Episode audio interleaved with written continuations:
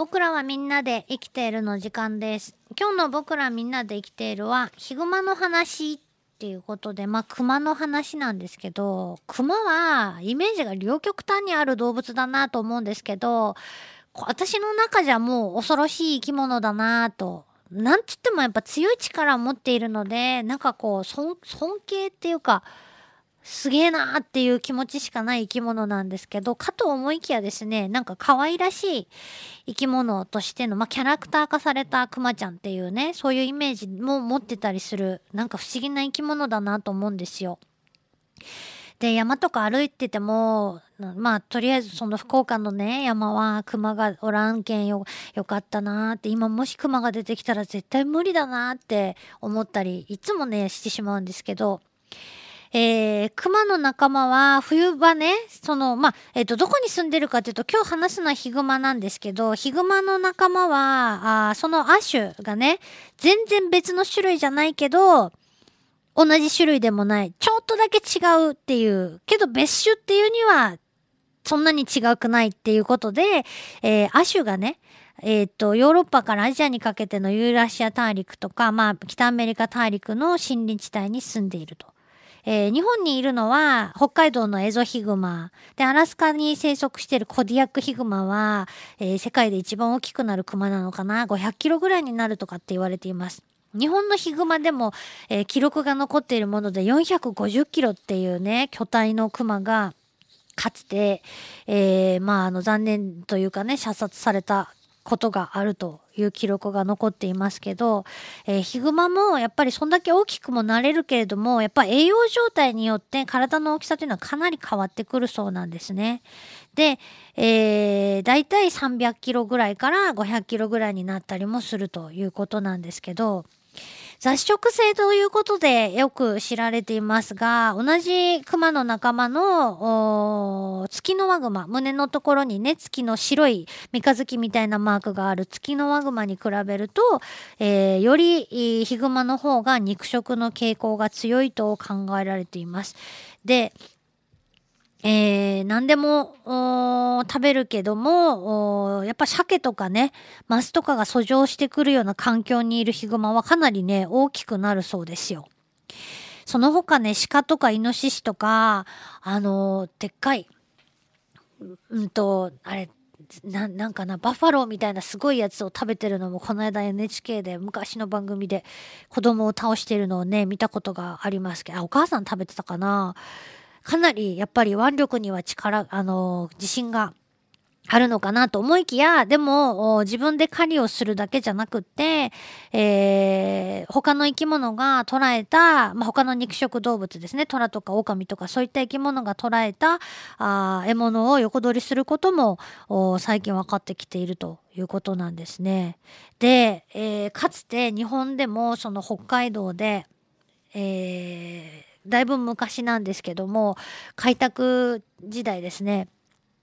に冬眠に失敗したクマがあの村を襲って7人もの犠牲者を出したっていうことがあったりして冬眠っていうのはすっごい大変ね冬眠に失敗することがあるのかと要するに冬眠に失敗するとどういうことが起こるかっていうと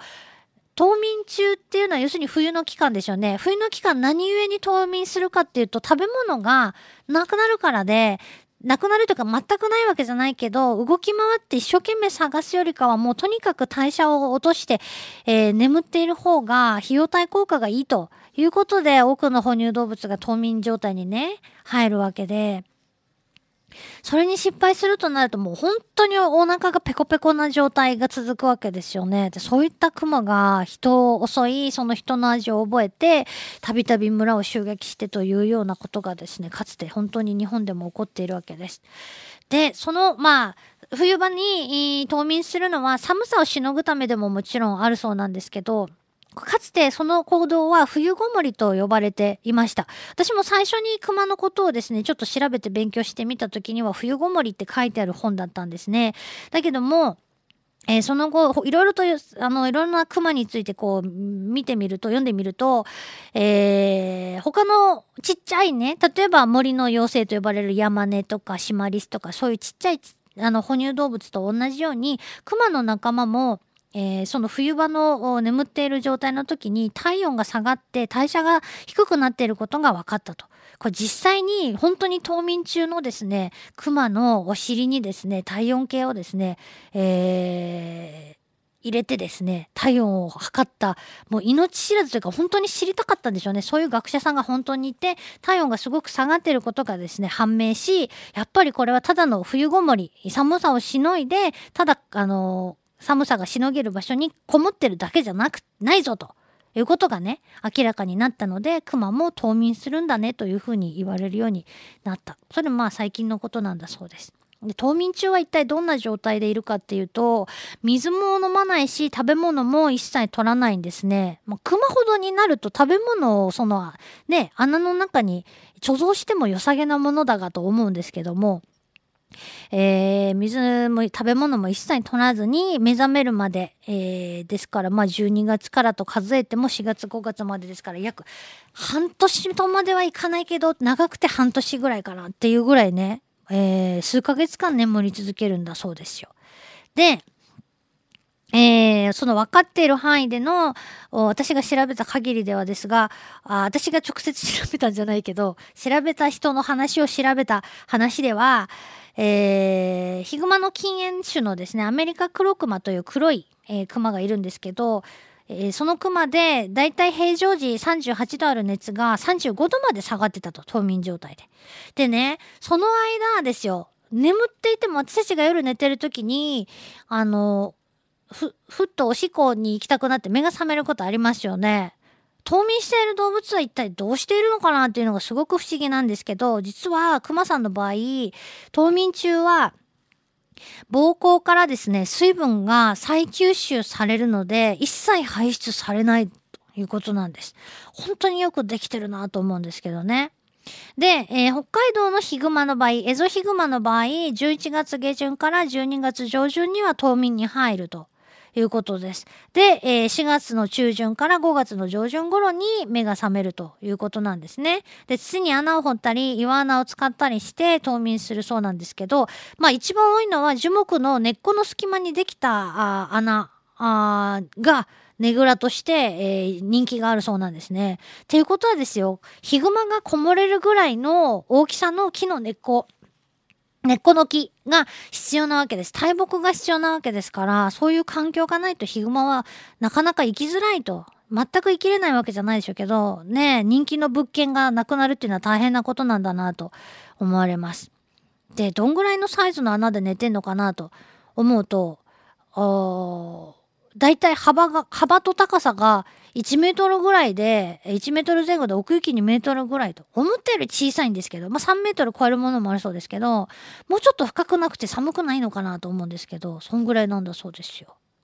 で、えー、その巣穴の中を調べてみると約半分の巣穴に笹の葉っぱが布団としてね敷かれてるっていうことがああの分かっていて寝心地やっぱクマさんとしても大事なんだなっていうことが分かりますよね。何ヶ月も寝るっちゃもんね。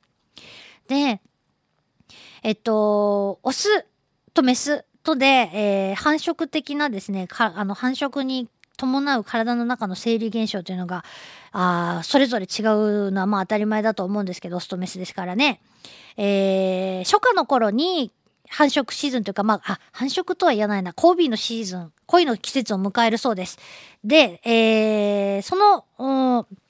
初夏の頃というのは初夏っていうとまあ冬眠明けちょっとしてですよね。その頃に備えて、オスは寝ている間、冬眠中に体の中で精子が作られるそうです。で、メスは、えー、冬眠中に妊娠して出産して、えー、保育をすると。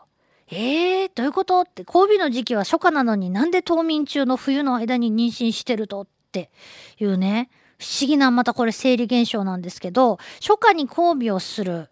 交尾をして受精卵はその時初夏の頃にできるんだそうです。だけどこの受精卵はすぐに子宮に着床せずに冬眠に入って間もなく着床すると。えー、これを着床遅延と呼ぶそうですが、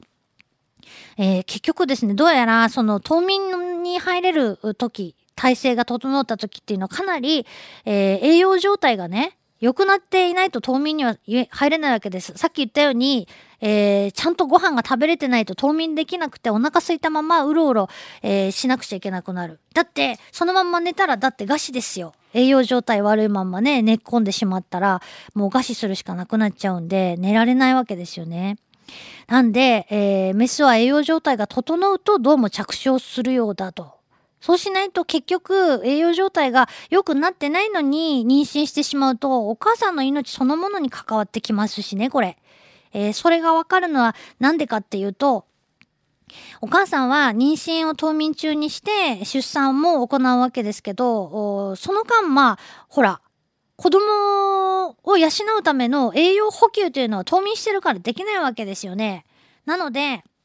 お母さんは、えー、その、は、えっ、ー、と、保育に使うエネルギー、授乳に使うエネルギーですね、すべて冬眠中に蓄えた脂肪で賄うということなんですね。